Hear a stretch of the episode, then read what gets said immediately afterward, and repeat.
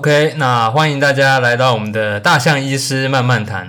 那今天我们是一个非常特别的 topic，因为今天我们不会讨论任何的医学议题，因为我们今天请到了这个应该也算是半半网红医师，我们的 U U U U U U One S 啊，我们我们就直接先请他自我介绍好了。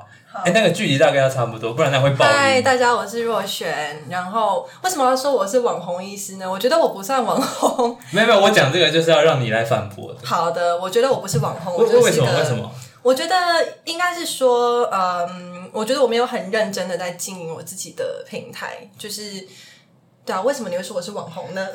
我比较想知道你你觉得有什么你要你要想法，你要怎么就是认为我是网红。你怎么定义就是有没有很认真？你一天大概花在你的社群经营媒体上大概花多少时间？经营的部分，我认真的觉得应该顶多就是发文的那五到十分钟。发文的五到十分钟，对对所以后面可能别人一堆私讯回你啊，或者是一些回复，你不会特别去看这样子。我可能是应该是说，我稍微看，但是我很少会真的花时间去回。但是如果有看到，我觉得哎、诶我很想回的，嗯，我是会回复的人。所以就是有些人会私信我说，觉得我是不回复，没有，我真的会回复。OK OK，好，我们谢谢他花了几秒钟来澄清，他并不是一个网红医师。那那我我我就完全不知道我们的访纲了。那你你觉得你有没有认识那些很认真经营自己社群媒体的人？你有认识这种人吗？有啊、我有认识这样子的朋友，就是难免因为一些活动，我会认识一些真的是以网络为他的形象经营的，不管是女生还是男生，我觉得他们的想法是跟我完全不太一样的。例如说，我自己在 po 文的时候，我是自己想发什么就发什么。就是你不会怕说，哎、这个问题会引战，或者是这个问题可能别人会会流失粉丝的人，你都完全不 care。对，我不太 care。然后另外一个差别就是，我觉得他们会去预测，就是他们会很在意我，例如这边贴了这样子的内容，那我下一篇如果贴另外一个内容，会不会呃流量很低，或是不是所以你完？全不在意流量。就我我没有很在意啊，就是不然我就不会贴一些其实可能别人不会觉得特别漂亮的照片，或是别人觉得很奇怪的动态。那我们把这个问题再回溯好了，因为回到一开始你开始经营你的这个 Instagram 的时候，嗯你当时是抱着什么样的心情想要去经营这个？一开始，你说创 Instagram，对对对对。老实说，那时候我只是因为觉得，就是我怕我在 Facebook 的贴文会被家人的朋友看到，所以我就开了一个哦。Instagram、然后那时候一开始是私人的，然后我是到就是后你是什么时候什么 timing 点开始的？我那时候就真的只是呃，大概二零一五年底的时候，二零一五年，你那时候是还是在大学？对，然后是那时候大大几的时候？大三的时候，不过那时候真的就我算很晚跟上，因为其实很多人大概二零一三、二零一四就开始在用 Instagram。是啊，我那时候一直不想用，因为我是一个很懒的人。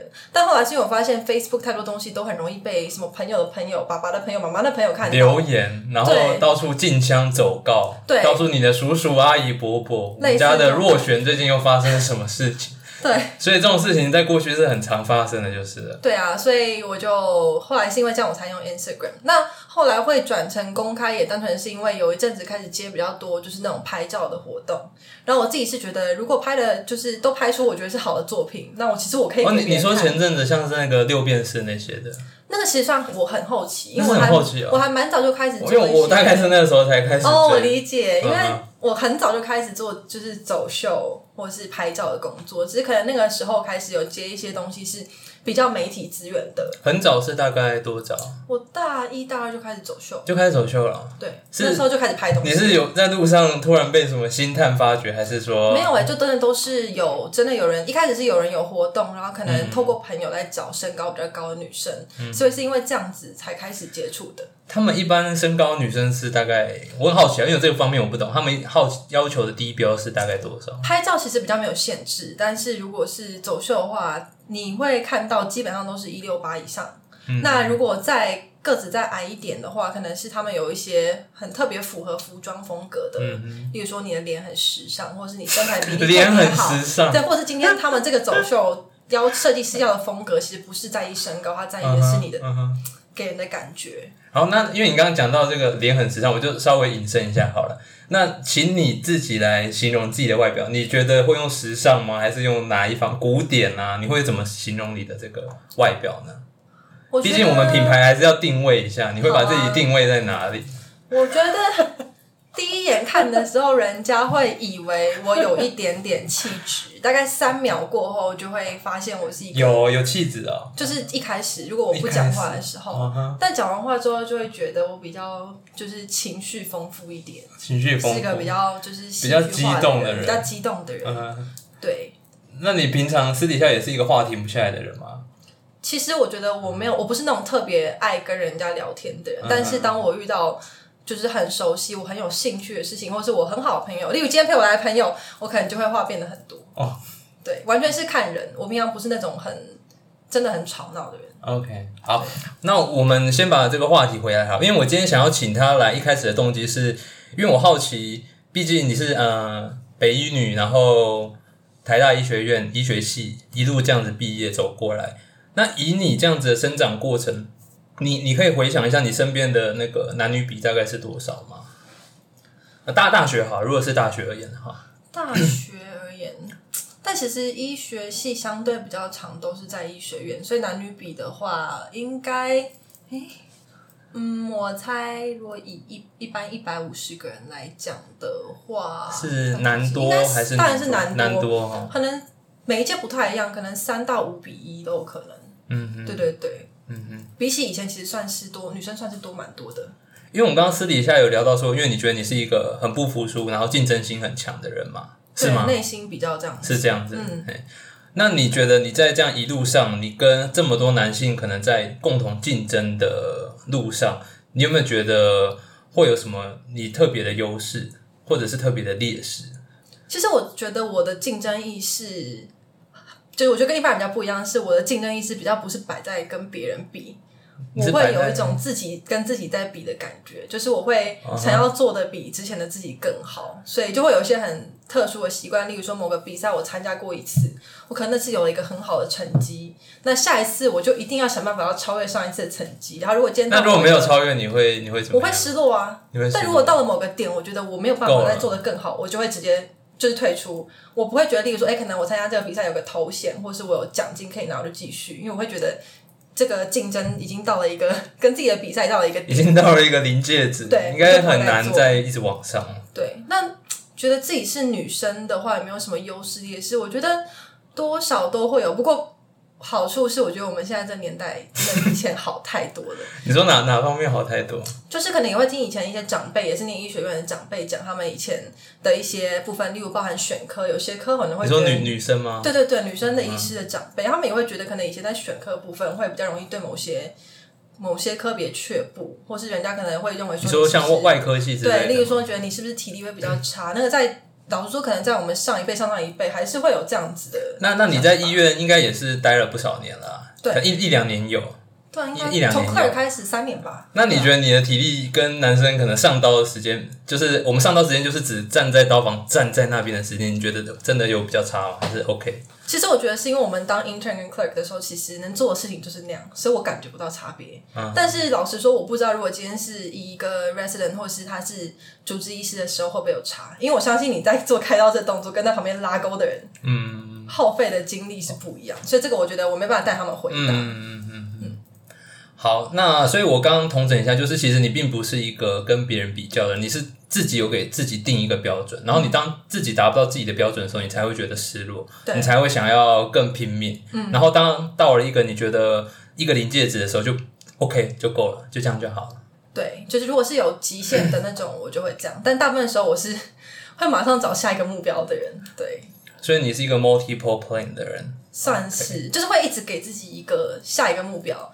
不过这也就是很常会造成自己比较困扰的原因，嗯因为会永远都会有新的竞争在跟自己上演，然后达不到的时候，我就会很容易低落，嗯很常就会找朋友哭诉之类的。你说像旁边这位朋友吗？对啊，他很常听我哭诉，说我觉得我怎样不好，不够好，对，就是一个很难满足自己的人。OK，对，而且我会比较容易看不到别人的表现，看不到没有？这点我不懂。就是例如说，可能一般我们跟朋友取暖讨拍，就是说我觉得我这样很不好，嗯可能身边的人都会说，就是哎，可是你看今天旅游平均是这样啊，或者大部分人做这样就是很好啦，你为什么要觉得自己不够好？你你觉得这样完全没有被安慰到？没有，对对就是这些东西我不会听进去，因为他们要了解的是你的标准，对对对他们要用你的标准才能知道怎么安慰你。而且说真的，也没有什么好安慰，你也只能就是没达到你也只能继续冲而已。对，就是类似这样子。好，因为我们刚刚讲的都是一些比较外在、比较外表的部分。那我好奇的是，我们如果把你往你的内心深处去追寻的话，你觉得过去到现在，因为刚刚我们闲聊，你有说过你有喜欢很多书籍，你小时候很喜欢看书嘛？你有没有觉得有些书籍，或者是哪些你要讲人生历练也好，是会影响你的目前价值观，或者是形塑你目前价值观一些重要的分水岭有吗？其实我觉得价值观还好，但是对我这个人的个性跟心思有影响的东西是蛮多的。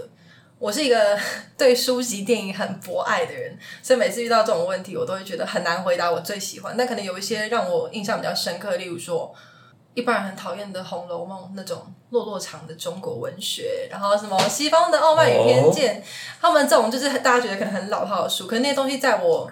就是我可能每隔一阵子，我就会拿出来，就是稍微再看一次的那种。你说《红楼梦》？《红楼梦》比较少，可是我会去上网看那种 review 评论分析。就是我很，我觉得我是那种对人的心理状态、感情很有兴趣的人，所以像这种其实有点描述人的个性，然后可能不同时期回来看会不一样的书，我就会非常的、非常的喜欢。对，就是我觉得他们形成我对可能自己人生中遇到的人们、人物、朋友也好，感情对象也好，或是什么解读自己的长辈这种的，我觉得他们都给我蛮大的一个帮助。好了，我我用一些话来这个 common，我们这个若璇刚刚讲的好，因为像之前龙应台其实有讲过一句话，说他说其实好的书籍就像是人心的。放大镜，甚至是显微镜，因为说真的，你好的文学作品，你只有把人性描写的非常非常到位的时候，这些作品才有可能感动人。这是我对于那些书籍的了解了。那书籍的话，你刚刚这样听起来是比较博爱，那你有没有觉得可以分享的人生经历，然后造成你很多改变的，可以跟我们分享？人生经历哦。哇，这是一个没有什么受过挫折的一个。没有，我觉得我遇到的挫折其实蛮多的，只是我觉得我还算是。我觉得就是因为遇到过太多，其实在我心中会造成可能挫折或创伤的事情，所以现在在我回来看的时候，我觉得我已经是被准备好、训练好的状态。所以当我去回溯他们的时候，我就会觉得其实也没什么。所以你意思，你觉得那些挫折让你，反正就是最后让你变得更强大了？算是对。例如说，可能有的时候遇到一些最简单来讲，就是我觉得任何有在用社群的人也好，或者是稍微曝光度比较高。高的人也好，都一定会遇到一些攻击、批评。那很多是来自于根本不认识你的人，那甚至是有些你就很明显看得出来，他就是一些比较像诽谤之类的东西。但那些东西现在我就会觉得完全没有感觉，因为以前遇过太多了。所以你也不会想要去回击，你就是直接无视。我不会去看，然后通常如果那你那你心里会想回击吗？其实不会耶，通常我如果真的有要去讲什么，比较会是因为我本来就有想讲的话，我只是借着人家打过来这一拳，哦，抛砖，他帮你抛砖，你给了我一个很好的机会，我可以趁机解释一些东西，但我并不是为了去反击，就我只是会想要把我想让大家知道我的想法表现出来。嗯，对我还蛮常遇到这种事情的，你可以见证吧。嗯，对，对，我们突然有人迷之音帮他 confirm 这件事情，没错。OK，好了，我们把问题可能先暂时搁在这边。那我也现在很好奇的是，因为我们若璇他在十月嘛，是下礼拜是不是？对，他就要出国当临床研究研究临床研究员。那可不可以跟大家解释一下，你要去可以可以爆雷吗？你要去学校不要讲好了，你要去研究什么？你要做哪方面的研究？还有为什么想去？嗯，接着要先去做的是眼科医院的临床研究员，那主要会走会做的领域是青光眼相关。那当然，其实因为我才刚毕业，所以我并没有任何眼科方面的专长。但是就是当时会走上这个路，一部分是因为我那个时候交换去的地方也是那个同样的学校的眼科。你说美国吗？对。然后我当时的经验是真的非常好的，然后加上当时就有参与，非常好，是跟台湾做比较吗？不是，就是自己觉得那个环境非常好。对，我觉得我的个性稍微比较西式一价值观个性，所以我在那个环境我觉得还蛮舒服的。然后算是也遇到贵人吧，就是有很愿意帮助自己的，可能那边的老师、嗯环境，然后主要是研究部分。我当时发现哦，其实这个领域可以，就是眼科可以做东西是真的蛮多的。然后我认为未来是有需求。而且现在很多跨界的合作，包含跟人工智慧啊、基因的疗法这些东西、干细胞那些，就是现在都有在做。我觉得是，就是有机会我可以学到很多。哎，所以你现在去那边是以要做论文为主，还是以你现在已经有决定好的 topic 要去研究？其实他，我觉得模式都是这样，就是因为以我来讲，我不是本本来就是眼科的医生。如果你是一个眼科的医生，你去那边可能你就会很清楚，我就是做我的专科的事情。那我现在主要是跟着我的老板，应该不能讲老板，就是指导者，就是 一开始是他做什么样的东西，我会先跟着去做，一边学。那其实久了，可能过一段时间你上轨道之后，你一定会找到你特别有兴趣的东西，你可以再丢给他。至少我是这样想，我是觉得我之后会找到我想做的东西，然后我会跟他说，反正就是去了再找，对不对？对，去了再找。对，哎，所以听说你已经通过了这个美国的这个医师执照的考试。对，还剩下最后一个，原本在国外应该是住院医师阶段才会考的那个，之后再找时间去考。那我们撇开朋友啊、家人啊，或者是在台湾的一些其他羁绊来讲的话，你本身会想比较想在台湾行医，还是想在美国行医呢？其实你会不会这一去就可能二十年后才回来了？也不是不可能，因为我不知道，我觉得我很难预测，就是 一两年后的我会变什么样子。是是。当然，我觉得在台湾最大的拉力就是这边是我很熟悉的环境，但是我是一个。很有冒险挑战心，而且你可能适应力又强，可能到那边没几个月你就过得如鱼得水了。会吗？我感冒抗压性超低，每天都在枯萎，然后打电话回台湾之类的。是吗？我不知道。你觉得你这一路上你是抗压性低的人吗？哦，我是那种很容易。还是这是要问我们的迷之音？我很常自己崩溃，但是崩溃之后我就会整顿起来，马上就整顿起来，应该蛮快的吧？他他点头，他点头，他的好友点头了，他的好友。对，我会很容易崩溃，可是我在大崩溃之后，通常就会 bounce back。我的个性是这样子。那我很好奇，是因为我们之前私讯有聊过，你说在美国，我们讲妇产科哈，因为我们这是妇产科频道，你觉得在美国的妇产科医师，你说过跟。台湾的妇产科医师有很大的不同，我们刚完全没有聊到，所以我好奇说，这中间你觉得最大的不同是哪一方面？其实我觉得应该是说，我应该那时候不是说妇产科的不同，我觉得是对于妇产科的知识的教育。我觉得他们的医学生，至少从我看到他们考试的范畴来，嗯，他们好像对于各科别的一些知识是比我们要来的更更平均重视吧。因为像台湾的医学生在训练过程，主要就是内科的知识是绝大部分的，嗯嗯。然后可能接下来是外科，那像妇产科，可能我们真的时间比较少，我们就可能难免会有一些，哎，为了考试，我可能突然之间狂练，国考前狂练妇产科，有个五天的临时记忆就类似这种感觉。但是我觉得在国外，他们是还蛮重视，包含例如说，我现在只是个学生，可是我对妇产科很多的疾病状况，我都一定要就是认足够的认知了解他们的处置。对，这是我从他们的考试中看到的事情。所以你觉得他们的广泛的知识比我们台湾的医师好？对，就像他们对，不是说比台湾医师好，我觉得只是他们的教育让他们有这样的机会。例如说精神科的部分，可能在台湾我们就是个几周、三周、四周的一个一个轮训这样。对，但是可能在他们那边精神科考的比例超级重的，我是完全。但但是他们轮训的时间有比较长吗？其实不会，可是变是他们会要求你，你一定要自己去多加的去熟悉、去读这些知识。他们认为每个科目其实都是很重要的，他们给我这种感觉。所以你意思是他们，因为以我的印象啦。这些医学生们，他们私底下念书的时间跟一般人可能已经是相比之下已经是很多了，所以就你这样来讲的话，他们的念书时间是更长吗？是这样来讲吗？我觉得是针对考试，因为他们的考试制度跟我们就不一样，他们很重视那个考试的分数，所以如果为了要在考试有好的表现，那他们势必就等于是。呃，对于精神科、妇产科这类，可能我们在台湾相对接触或知识门槛要求低的，他们也必须要有足够程度了解。嗯哼，当然你也可以自我放弃啦，就是这是一个选项。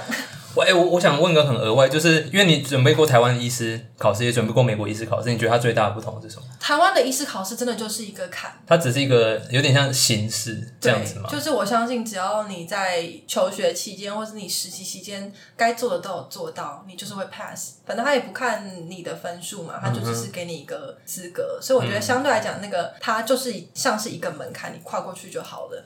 但是美国的考试可能比较像是，就他们很重视那个分数，所以例如说像台湾的话，我们可能会根据在医学院的时候的成绩，会有一些选科上面的一些优势劣势。那对他们而言，他们其实是那个国考的成绩是重要的，会决定你未来可能可以接触到什么样的 program。哦，所以他那个可能会甚至决定你未来的选科，会很很对他们是影响影响终身的。没错，是不是每次分数还会留下记录？就你只有一次，只有一次机会，你过了，你只能有那个分数啊，一辈子就是那个了。对，一辈子就是这个。哇靠，这个有点太那个了。我觉得今天当这样子的考试，它的内容有很很多的妇产科、很多精神科之类的话，那你一定就是你会去熟悉。好了，我们先不要讲什么医师考试，你觉得你从小到大念书，你有遇过任何困难吗？有啊，我大一的时候有、啊，感觉这个讲的很刻意，真的有，感 觉真的有。感觉他顿了很久，然后才突然很刻意的回答说有。我觉得我是一个很没有空空间感的人，所以那时候我大一在学那个有，哎、大，sorry 大二吧，哎、我忘记。所以这已经是继台大医学系之后遇到的困难，所以在这个之前都没有任何困难。我觉得还没有，你可以，你可以，你可以很诚实的回答。我没有有啦，就我以前觉得我地理很烂，就是我真的很没空间感，所以我地理地理很烂，不要笑我，我真的地理很烂。OK，好，对，好，他他想了许久，终于想出了地理这一科。OK，蛮辛苦的。不是那，因为我觉得地理就是真的就不你说很烂是可能考个八十分那种吗？还是对啊，就是，但是就是应该是说我会觉得这个一定会剪进去然后给它剪进去。没有，就是我觉得地理是那种，我觉得就算今天我考一百或我考八十，我会觉得都是运气，因为我就是地理很烂的人，然后我又不是很喜欢念它。所以你觉得靠运气可以考到八十分？可以啊，就是基本的念一念之后，但是他今天只要出一个，可能就是、就是课本以内的东西，我可能都会。可他今天随便出一个课本以外的东西，我就是完全不会，因为我没有实战经验，没有空间感，所以、哦，对，就是我会觉得那是我没办法掌握的科比。各位听众，你们听出来，我们大家对于那个大家的运气的基准值是差很多。人家靠运气是可以考到八十分，所以如果你靠运气只考到三十分，这一定是你运气的问题。OK，我们谢谢嗯若璇这方面的分享。好，我们接下来想要探讨的是一些嗯、呃比较价值观的问题啦。就是，我我认真的问哈，因为你说你本身应该是个蛮闲不下来，我我看起来蛮闲不下来，然后计划蛮多样的人。对，你你有没有预想过，你可能在五十岁，或者是五十几岁，或者是到退休的时候，你你预想自己会想成为什么样的人，会过着什么样的生活？你有想过这个问题吗？我觉得我那时候应该还是会是工作狂。还是工作？我没办法想象自己就是没有事情做的样子，但我会希望那时候我是一个有一点名字、有一点抬头的人，嗯哼，对，然后是在我自己到时候就是已经专注的领域里面，我也希望自己是有做出一些成绩，就做出成绩。然后是希望自己是有在专业部分可以带给别人多一点影响的人。嗯，那那我这样，因为其实你这个回答还蛮在我的预想之中。嗯，那我就很好奇说，对于家庭这一块，你有任何想法吗？其实我觉得就是我比较你可以接受小男人吗？在家里帮你可能呃可以啊，可以啊。带小孩，然后煮饭，完全可以啊完全可以。然后你你你养他，这完全 OK。其实我觉得是可以，因为我老实说，我觉得我的个性，我的一个很大的缺点就是，因为我是个生活白痴，就是我很在意我自己的生涯规划，嗯，我把它摆在可能各种东西的最前面。所以你刚刚会说，你觉得哎、那个是你很预想中的答案，可是那可能真的就是我脑中唯一想到我在意我五十岁到我退休之间我想要的东西。嗯，其他家庭的东西我其实不太会去想象。你完全没去，完全没去想过这一块没有，没有去想过这块，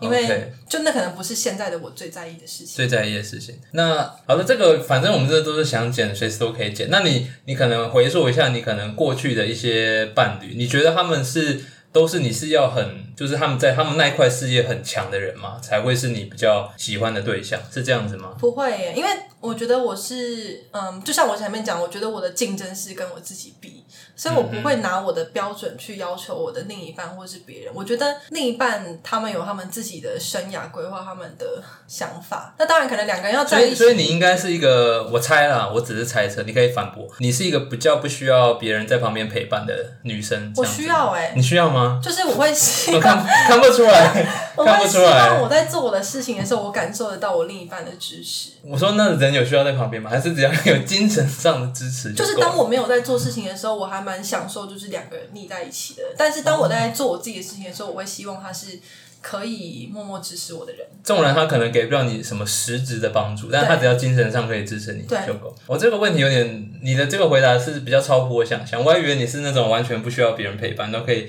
自己哦，有又有迷迷之人物在旁旁边摇头。因为我是生活白痴，所以哦我都是可能在我的自己的 career 上面我很独立，可是，嗯在 career 之外的东西，我就比较比较需要支援。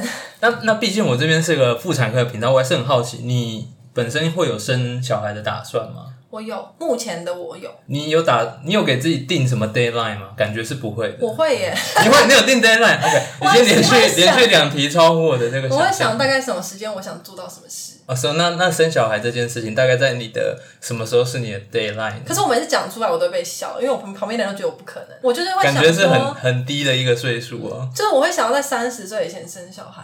三十岁是一个你觉得念起来很顺的数字，还是还是真的没有？啦，就是我想要在我的身体状况可能还很好的时候，就是我可以很快的在产前可能就几天才去待产，然后生完我可啊能可能所以你中间不做任何的前面的检查，你是这个意思？哦没有，就是会做检查，可是我只说什么就是三十八周才突然走到妇产科门诊？就准备要生了，哦生之前的而且已经开十公分了。就是我会，我其实很想这样，可是我不知道可不可以。然后可能就是生完之后，我可以马上一周内回去上班，这是我的理想。我想要在我身体状况好的时候做到这件事。那那你会不会 care 说你这么热衷于你的事业，那你完全没有办法陪你小孩这一块，你会 care 吗？老实说，目前我觉得我的母性还没有很我浓厚。我我目前是完全没有感受到任何母性，迷迷之音，你有感受到吗？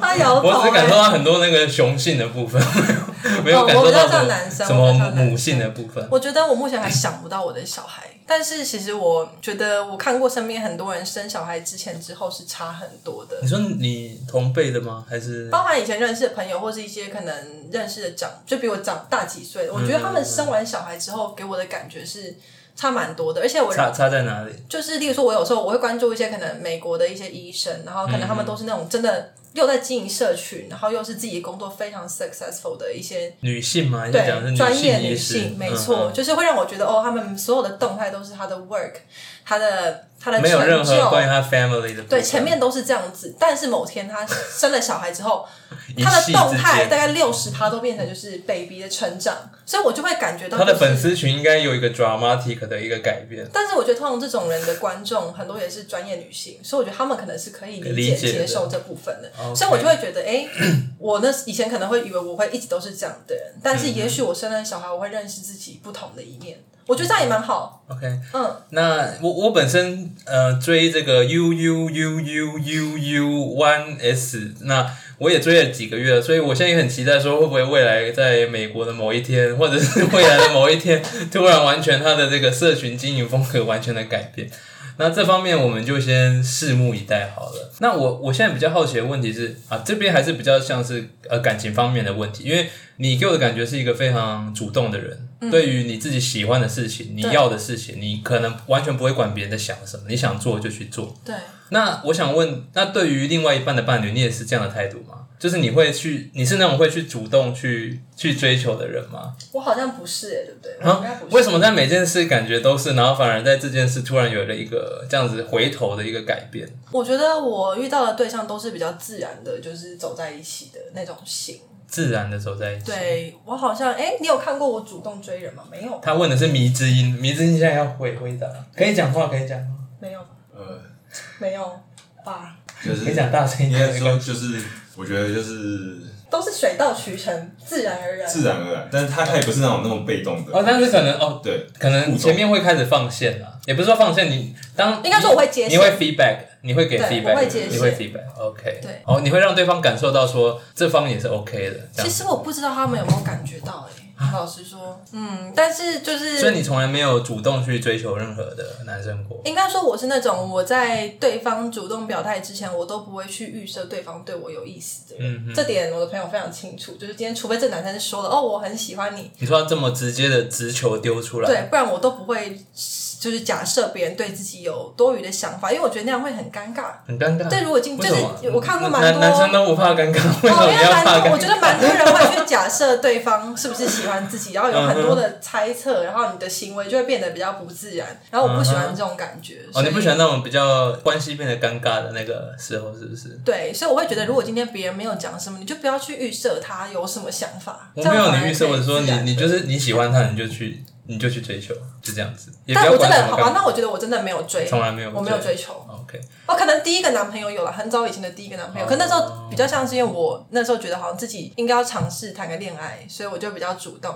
嗯哼，对，有点像是想办法去认识这个人，然后让自己就是觉得这个人发现这个人不错的地方。假如这样算是主动的话，啊，没有，因为我会问这个问题，是因为我觉得现在已经走向一个真的是男女平权的世界。我觉得就是因为我本身是蛮推广说，如果女生你喜欢一个人，你就不用怕，就直接去追。我是蛮，我是非常推崇这个观念的，所以我才会想要特别问我们的 U U U U U U One S 这个问题。哦，我鼓励大家去追爆自己喜欢的男生，那是鼓励。那因为我之前追了你的这个社群追了几个月，我发觉就是有一些推文会让我感觉说你本身是一个很敢爱敢恨的人，是是是这样子吗？我觉得我是敢爱但不敢恨的人。不敢恨的人，可是我看过你一些文，感觉有一些那个哦，我觉得我的杀有杀气在那个在那个贴文里面，应该没有我感受错误。我觉得我都是忧郁大于杀气，就是我的不敢恨是因为我很，我觉得我很难真的去讨厌别人。我的个性是蛮容易心软的人，所以我很难就就算是如果是被背叛这种伤害我的人，我觉得我很难真的讨厌一个人，而且可能就跟我前面讲的一样，我比较在意我自己的生活，自己的生活，所以其实就是就算发生根本没有空去恨他们了，有一点像这种，因为你的事业有那么多要忙的，对啊，就是我有很根本没有时间去一直想着那些伤害你的，因为那太浪费时间。应该说，我可能就只有例如一天忙完，我在家很晚的时候，我就会有点发作，我就开始想这些东西。可是大部分时候，我哦在是沉寂的时候，哀怨的情绪会大于去讨厌别人，因为我觉得我真的我不是一个很容易去讨厌怨恨别人的人，对吧？你可以印证这件事情。对，就有时候人家会朋友会觉得，就是我明明就应该要很生气，或真的很不爽，或是怎样的，可是我不会有这种情绪，我比较是会去觉得说，哎、自己对自己比较变得比较没自信，或是觉得很忧郁，就是不会去恨人家。嗯哼，所以就算是一个可能有一个背叛你的人，然后他现在就算重新出现在你面前，你可能也不会对他呃有会恶言相向这些。我不会恶言相向，但是我内心会有我自己的防卫心，就是我就会觉得看到他，我就会有那种受伤的感觉出来。那那你会有有可能会原谅他吗？有可能，因为其实我也遇过蛮多这种，是可能过了好几年后，突然跑来跟我说什么对不起，就是他那时候可能怎样怎样，然后甚至我可能不知道，因为我真的活在自己的世界，所以我可能你说你连被背叛都不知道？不知道啊，对，但是其实我觉得延后晚点是当，就有可能有些人他们反而自己很在意这些做过事，可是对我而言，这些你说反而是犯错的人，他心里有过不过不去的结，但是你自己本身反而还好。对我没有，不是我不知道，不然就是我没有感受到，不然就是其实这些东西对我已经不重要了，所以我也不知道我这时候如果说哦好啊，原谅你，就是有没有意义？因为呃已经没有意义了，我觉得已经没有意义了，因为这些问题其实都还蛮有点出乎我的意料了。你知道我的回答吗？对对，出乎我的意料。所以我们总而言之呢，我们的 U U U U U U One S 它就是一个活在自己呃活在自己事业或者是小空间呢，可能偶尔会有一些嗯比较情绪爆发的时候，但是也很快就过了，这样子，睡个觉醒来就没事的人，这样活着还蛮还蛮不错的。我是经过历练才变这样。啊，所以以前可能不是。对啊，那那我再问一个可能一般人比较不会想到的问题，嗯，就是你你认同说一个人其实是可以同时喜欢很多人的吗？你认同这个？我觉得很重要的一个点是如何定义喜欢这个情绪，就你所谓的喜欢。嗯我我说喜欢，就可能呃，假设 A、B、C 三个人，然后每个人他都有你欣赏的点，嗯，然后可能相处起来三个人都很不错，嗯，那三个人同时有这个感受，你觉得这样是非常 OK 的吗？其实我之前有看过一些人很喜欢，就是写关于这种文章，去剖析人的真的假的？就是我都是刚好朋，因为朋友有些朋友很喜欢贴，我就会看过这种东西。然后，其实我相信一个人对很多不同的人都找在不同人身上找到自己欣赏、喜欢的点，我觉得是一定是很正常的事情。嗯嗯，对，就是不管是就演化来讲，还是、甚至就算只是 physical 的部分，演化上面你本来就会很多，就是动物对不同的异性动物会同时产生而且他们可能会有同时同时间不繁殖同时的交配行为对啊，对啊，对啊，所以我觉得这东西是正常的。然后人又是更、可能更更多样的，复杂更，但是它本身的那个不能说兽性啊，本身的这个原始的这些还是藏在我们心中。对我相信这是因为我觉得所谓的一夫一妻那些东西，我觉得比较是我们后来的人类的文化教育去给你的观念，而且实际实际上现在社会上还是有一些宗教或是有摩门教那种，他们就是一夫多妻。嗯哼。对，那我觉得我觉得同时喜欢好几个人是是可能发生的。嗯哼因为其实刚刚那个问题完全就是一个引子啦。因为其实我之前有研究过一些不少演化的书，他们在讨论一夫多妻、一夫一妻这件事情。其实一夫一妻这件事情大概算是一个蛮新颖的观念，大概是在这一两百年来才能算是一个很新颖的观念。在过去的话，其实几乎都是一夫多妻，当然也有少数的地区因为养育小孩的需要，像是西藏可能会有一妻多夫，但其实大部分都是两夫而已啦。但是在过去，不管是一些国王啊、领主啦，或者是一些地方的地主比较有权势的人，其实大部分的地方都是一夫一妻。而为什么会演变成今天的一夫一妻啊？过去都是一夫多妻啦，然后演变到今天的一夫一妻，其实有很多社会上的考量。因为像过去如果是一夫多妻的话，那代表的结果是会有很多的男性他是没有办法讨到老婆的。对所以在这个状况的前提之下，其实这个社会是很不安定的，很有可能会产生一些动乱的。所以如果我今天是一个当权者的话，我可能也会鼓励一夫一妻这件事情。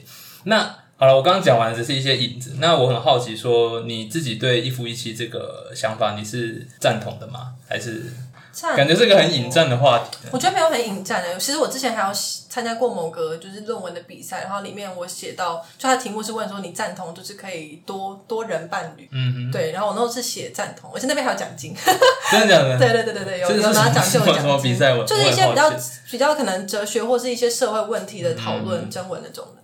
我自己是觉得，嗯，我如果我是我觉得我比较倾向于那种有点像是今天给大家你要一夫一妻，或是一夫多，或是一夫多妻，或是一呃一妻多夫的自由。我是觉得这个这个应该是我认同的是大家那你认去做自己想做的事。所以你认同的是法律可能要多元一允许点点多元多多元伴侣这样子吗？我其实觉得你本身是是同意的，我自己我会同意这件事情。如果今天有这个选项，我其实会同意。但是我觉得法律是一件事，人跟人之间的感情是一件事。嗯哼，法律给你这个自由，但是你跟你的伴侣怎么去做沟通，你们两个喜欢什么样的关系是重要的。因为其实事实上，就算现在法律规定是一夫一妻，嗯你还是可以有一对夫妻，他们各自说好允许对方有开放式的其他伴侣。所以你本身是同意开放式伴侣这件事情？我觉得只要你们两个之间都同意，其实就可以的。OK，好，那这个答案就跟我完全预想的是完全一模一样啊！终于有一个预想是一一样的答案了。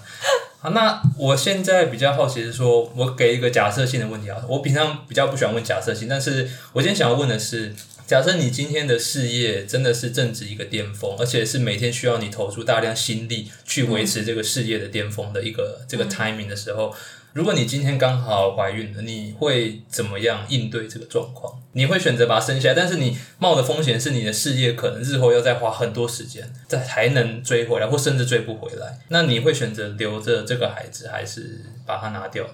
我觉得很重要的事情是它发生的时间点，我有没有结婚？就是如果今天所以结婚竟然是你比较 care 会会没有会影响到我的决策，因为今天如果是我自己一个人的话，我觉得我应该会拿掉。一个人的话会拿掉。对，因为就是代表第一个，它可能不是我计划中的生育；第二个，它会影响到我的事业；第三个，我真的没有这个能力去同时做好这么多带小孩跟我想做的事情。嗯然后，但如果今天是已经结婚的状态，那其实这个孩子会变成我跟我的另一半，应该是我们可以一起讨论怎么去面对的问题。嗯假如今天另一半很愿意付出时间心力来照顾的话，那也许我会考虑要不要留着。嗯，但这真的很就是很难的问题。就是真的要讲好，不然我其实我自己倾向啦，我一个人的话我是会拿掉的。那如果没有结婚，只是有一个可能长久的交往伴侣这样子的情况，那我会问他，就是我要不要我我我会我会参就结婚就不是重点了，其实应该不是说结婚就是有没有一个伴侣，嗯哼就是我会考虑到底现在这这个状况是一个人的事情，还是是两个人可以一起分担的事情。哦，对，如果他完全不想分担这件事情，那那当然就不用说了。对啊，那就一定是拿掉了因为我觉得生下我也没办法对他好，没办法为他负责的话，这他的样其实未来可能也也不一定是好的。对啊。那我再引申一个问题好了，那你觉得婚姻对你的意义是什么？就是一个可以合法生小孩子的凭据还是说这件事情对你？因为我看过很多女生，她们对婚姻有一个我我觉得是蛮嗯很浪漫，我原本要讲不切实际，蛮浪漫的一些想象。那我我好奇，以你一个事业心这么强盛的女人，你女生你觉得婚姻对你的意义是什么？婚姻对我的意义哦。嗯哦，我不过我先反驳，我不觉得婚姻是一个合法生小孩的凭据。我觉得你今天就是想生小孩，你有没有结婚，那是你自己对，你觉得一个人也可以养吗？对啊也没有一定要男生或一个陪你养这件事情。对对对，你女生完全有权利可以决定自己要不要先结婚。再其实现在有很多的研究显示，单亲的那种事业本身事业很有独当一面那些女性，其实单亲自己养孩子的这个比例是越来越高，嗯因为他们觉得有时候其实男人反而是某种程度上。拖累如果他不是个不是个好的人的话，他们有时候其实他只是要他的好的基因，你并没有，你并没有一定要这个人一直陪在你身边，这个是没有一定的。对，婚姻哦，哎、我真的，你这个问题倒是让我觉得我从来没想过婚姻对我是什么意义。我觉得婚姻比较像是两个人同时承诺，就是承诺一个共同的未来。嗯但是我不会觉得它是那种浪漫的承诺。嗯哼，对，因为婚姻其实也有很多我觉得可以很不浪漫的部分啊，例如说我跟这个应该说不浪漫部分可能远大于 我跟这个浪漫人可以说我们要共同进。经营未来，但是我们也可以同时决定，就是我就是要跟你先签我们财产互不相干，哎、就是所以所以你会想签婚前协议书？我会耶，你会我会。你 care 的是财产的部分，还是说一我觉得些责任厘清的部分？责任厘清财产的部分也是，因为其实就像我觉得很多法律在这个部分，我觉得未来是可以修正的。例如说，可能在国外好了，你今天一旦离婚，你比较有钱的那一方，就要把你的一半，，对，就是你一半。那为什么为什么要这样子呢？就是如果今天而且你有很大的几率可能会是比较有钱的部分。我没有这样是不，是我不会这样想欸，我只是觉得就是，就算今天是对方是有钱的人，嗯那那是你努力来的东西，凭什么因为一张纸你就要把它分一半对对对对，的努力我会有给？这种想法。我还蛮认同这个想法的。对我，我像我就会觉得今天，我会觉得婚姻就是，如果真的你遇到一个，你会觉得你这辈子有他一直在你旁边，你们都会成长，你们都会变得更好的人。那你想要婚姻把他套牢，可以啊，他愿意的状况之下，然后你们就一起去共同的努力。我觉得其实是会比你自己一个人单打独斗，有可能有机会。有些人在这种状况之下会激发出更多看到自己不同的面貌。我觉得婚姻也是一个认识你自己的机会。嗯哼，对其实我觉得如果要靠婚姻这件事情来套牢一个人，就代表那个人不是你套得牢的人啊。对，就是两是这样项子觉得 OK，我们绑在一起的时候，你觉得嗯哎、诶是是好的话，那有这种机会，也许也许婚姻会是一个就是一个好的东西。但是说真的，这东西离我现在还有点远，因为我目前还没有这个。还是在二叉岁的这个芳龄之间，还不会想到这个比较长远的问题。因为我会想要我自己设定的话，我会想要先把我的事业稳定下来。哎、你们家的人都是事业心这么强的吗？我很好奇，这是一个家庭的影响，还是你你生下来就是跟其他人特别不一样？我觉得没有哎、我你觉得没有没有特别让我觉得说事业心很。所以你是从小就觉得自己是一个非常不服输的人。对我不太服输。你是从什么时候开始发现这件事？幼稚园，嗯可能要分享分享要分享玩具的时候开始觉得有点蛮不是或是那种。看到生日上面生日蛋糕上面樱桃不是我吃很不开心，哦，所以说从这个 timing timing 点开始，没有啊，应该说是就是是我发现我从小就比较完美主义，从很多的小事情开始注意到这样子，然后可能跟加上后来跟比较多人互动，然后可能开始交男朋友之类的，就是慢慢的，我真的觉得你相处的人会让你认识你自己不同的面貌。嗯哼。我是这样子慢慢拼凑出我对我自己的认识。好，我我现在问一些比较私人，这个都可以剪掉，没有关系。因为我很好奇说，那你现在要去美国这么久，那你要怎么维持跟你男朋友的关系啊？这个部分其实就是都一定会讲，我自己是觉得就是一定会讲好，either 是看他能不能够就是跟我一起在国外打拼，哦，所以你希望他一起跟你去国外？我会这样子想，是因为我觉得我对我而言，这是我真的想做了很多年的事，我很难为了一个人去放弃我想做的事，我的人生计划。就对我的人生计划，目前所以你比较需讲你希望的是别人比较配合着你生活，这样子会是比较我比较算是我我我通常都会相处的伴侣是比较配合型，嗯哼，对，就跟那个迷之音，你都会很配合的摇头或点头，他算会反抗我的，这样算会反抗吗？对啊，这样算是比较反抗的。？OK，好了，那最后我想问一下，因为毕竟我是在这个 Instagram 上，就是遇到我们这个 U U U U U U One S 的，你觉得你未来在这块社群经营上，你还有什么想做的事吗？或者是在未来的走秀或者是一些拍片的部分，你觉得在美国你还会想继续做这一块吗？在医师之外，其实会，只是我现在没有很有信心，我到时候还会有这样子充满余裕的精力或时间。对，但如果有机会，我当然会想做，因为就是都可以做这么久，一定是自己觉得有点心得的部分。对，然后社群的话，我觉得我应该会维持一贯的，就是很杂乱，我想发什么就发什么风格，但我还蛮只要不要突然变成那个亲子养育的部分，应该都还是 OK。不会啊，到时候如果我没有亲子养育的部分，我也会觉得大家应该要接受。我很期待，我非常期待，我非常我其实是觉得，希望之后有机会可以把比较多可能专业的一面拿出来吧。其实主要是因为这一年真的是我在 gap year，所以我本来就没有太多专业相关的东西可以呈现，可能顶多很偶尔的，像我前阵子有参与一些就是企划，可能才有机会给大家看。你不是还有上？上节目吗？是是但上节目的东西，我觉得都不是专特别专业面的东西。对，那毕竟还是比较偏娱乐，对，比较偏娱乐性。但我会希望之后如果有机会，我会把更多专业的面向也放上去。对，你觉得？所以你觉得一个医师以如果可以有？娱乐这方面跟他的专业是完全不冲突的。我觉得不冲突，因为就是我觉得每个人都会有很多的部分。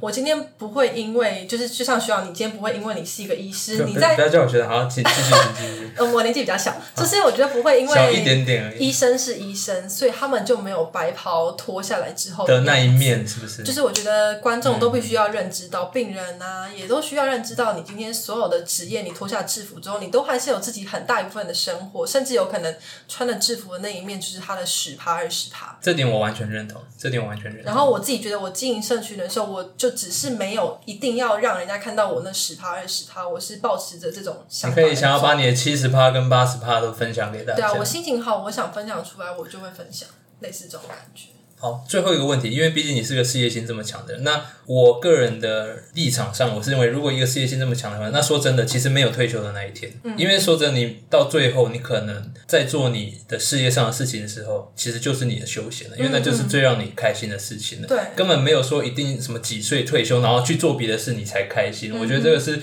很多人有的一个误解的想法，觉得说我现在不工作，我明天睡觉起来，我就是开始我快乐的人生。嗯哼，所以你应该本身也没有设限，说你工作要退休或干嘛吧？应该没有想到这个问题，没有哎，完全没有。对啊，而且其实像我自己看家里的一些长辈，我觉得他们都是很热爱工作的人，可能不是说事业心很。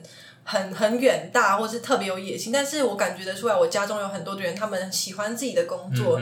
我看他们，我也不会觉得他们想退休，所以我就是会因为这样，很希望可以找到一个自己真的很热衷的领域，然后可以一直做下去。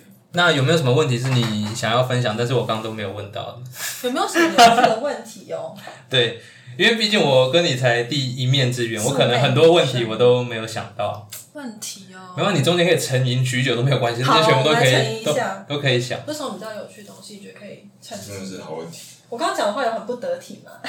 不会不会，我到时候剪完我再给你看。好啊，你觉得有很不得体吗？不得体，我看一下，一开始那个，一开始那个，如果说是关注你的人，很希望博得你的关注的粉丝的话，听到你没有很用心在经他可能会有点，可他本来就不 care 啊不是吗？对，他本来就不 care，而且我都在我的，所以他们听到这个应该更不 care。而且我都在我动态时报上面写说，就是我就是我有看到什么，我有可能会回啊，但是我不会二十四小时再回讯息。我比较是那种就是会告诉他说一般人会怎么想的那个，对，因为他他他比较会去想这个，因为我活在我的世界里面，有趣。快点，迷之音，你认识他十年，你觉得有没有什么很特别的问题是我没有问到，或者是讲出来会吓到大家？讲出来，你觉得他他？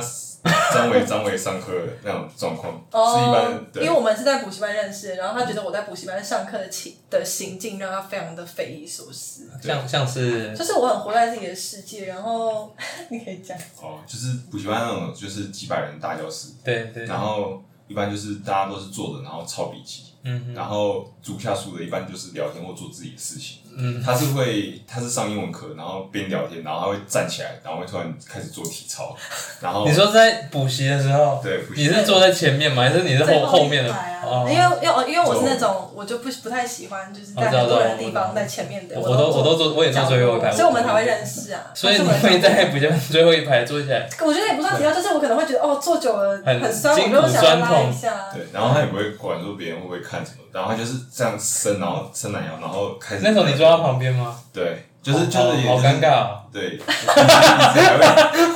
因为他他他活动作很大，然后还会就是撞到桌椅，就是你会会有嘎嘎嘎吱嘎吱的声音。对，就是就是可能斜斜，然后桌子开始晃，就是他做体操了。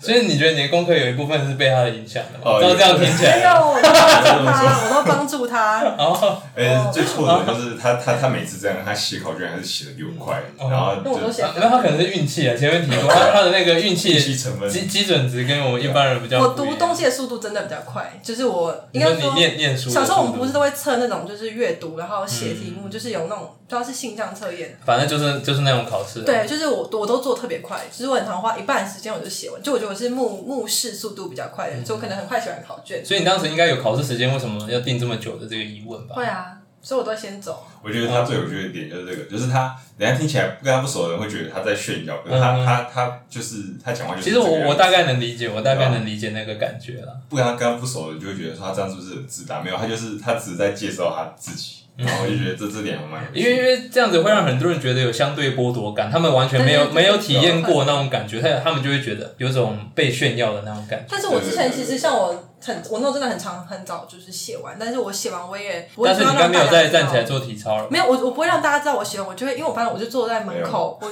我就会直接跑走啊，我都会直接开门就走了，就是偷偷的开门，然后直接溜走。高中还大学，就是补习班班的补习时候啊，就理论上他们会控管大家收卷，我都会偷难怪你要坐最后一排。对，我就直接走出去，然后把那个就是我的答案卷放在柜台，我就走了。对，然后有时候我会拉他跟我一起，我就会说你写太，你自己讲。你就说他说你现在这真的是被害了，这对，我个就跟你讲答案了，你快快点涂一涂。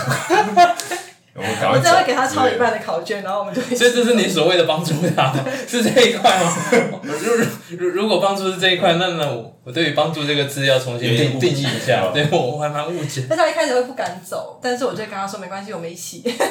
没有，我会想自己完成那份考卷，那你觉得你有因为他变坏吗？变得比较浪荡一点？浪荡吗？应该有，我觉得有，因为你一开始都很正乖经的抄笔记，多多少有吧。